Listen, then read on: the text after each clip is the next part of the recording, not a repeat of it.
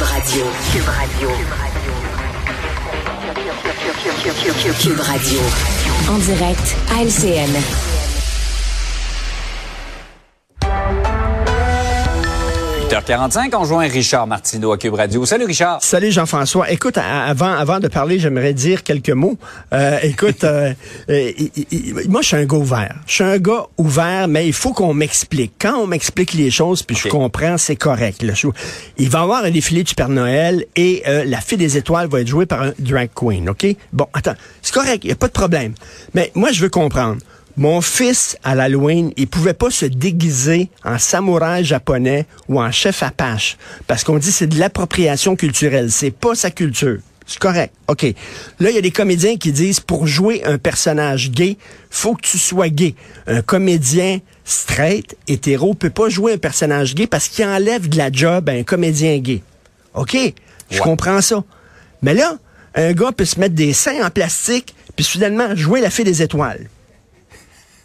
Donc, c'est de l'appropriation culturelle de fait des étoiles. De l'appropriation sexuelle. Je, je veux qu'on m'explique. Alors, que la Fédération Woke du Québec fasse une conférence de presse, parce qu'on est tout ouvert, Expliquez-nous exactement les tenants et les aboutissants pour qu'on comprenne quelque chose là-dedans. Bon, alors l'appel est lancé. J'espère que tu auras réponse à tes questions, Richard. On va revenir sur la situation sanitaire. ça a changé depuis les derniers mois. Là, on parle même plus d'obligation de s'isoler pendant cinq jours. Bref, la pandémie est pas mal derrière nous. C'est davantage endémique comme, euh, comme situation. Mais toi, tu dis que la pandémie, elle va se faire sentir pendant des années. Mais écoute, c'est la COVID longue. On comprend la COVID longue des gens qui ont eu des symptômes, qui ont perdu le goût l'odorat, qui se retrouvent vraiment handicapés à cause de la COVID. Mais on peut parler de la COVID longue au point de vue politique, au point de vue sociologique. Écoute, il va y avoir des impacts pendant des années et des années de cette maudite pandémie-là. Mm. Premièrement, je sais pas toi, on a tous perdu des amis là-dedans. Moi, j'avais des amis proches qui, à un moment donné, sont devenus complètement radicalisés. Écoute, qui ont s'est engueulés, puis tout ça.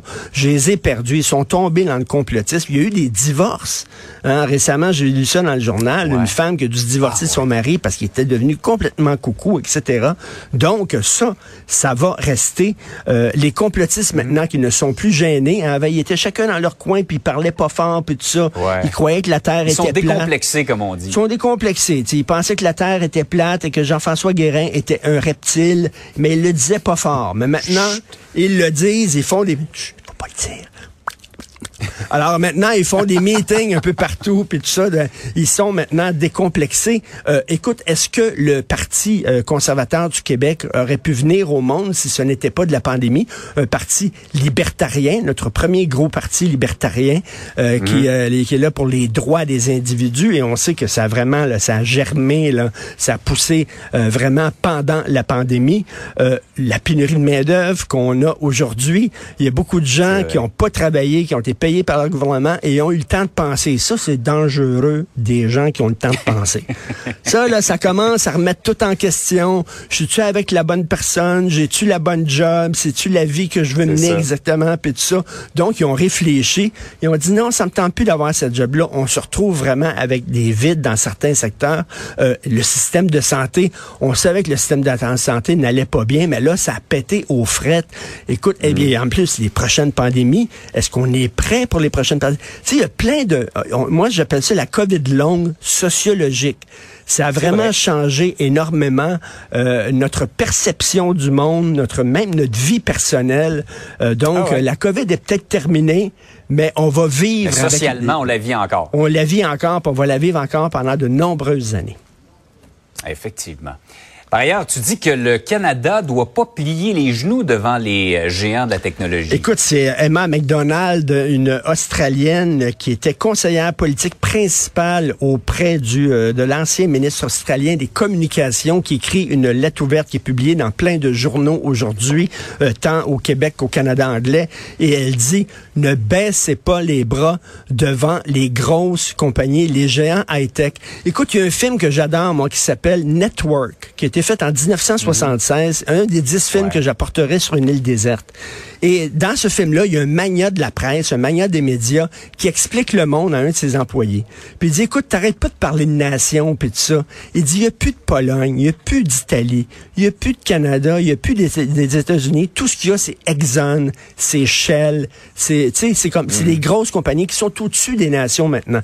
C'était fait en 76 et c'était très prophétique parce que ces grosses compagnies-là maintenant, euh, qui sont menées par des hommes d'affaires qui se croient des gourous, des philosophes, pensent qu'ils sont plus hauts que les nations.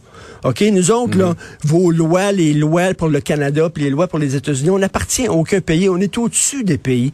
Là, il faut leur rappeler, non, non, non. Je m'excuse, là.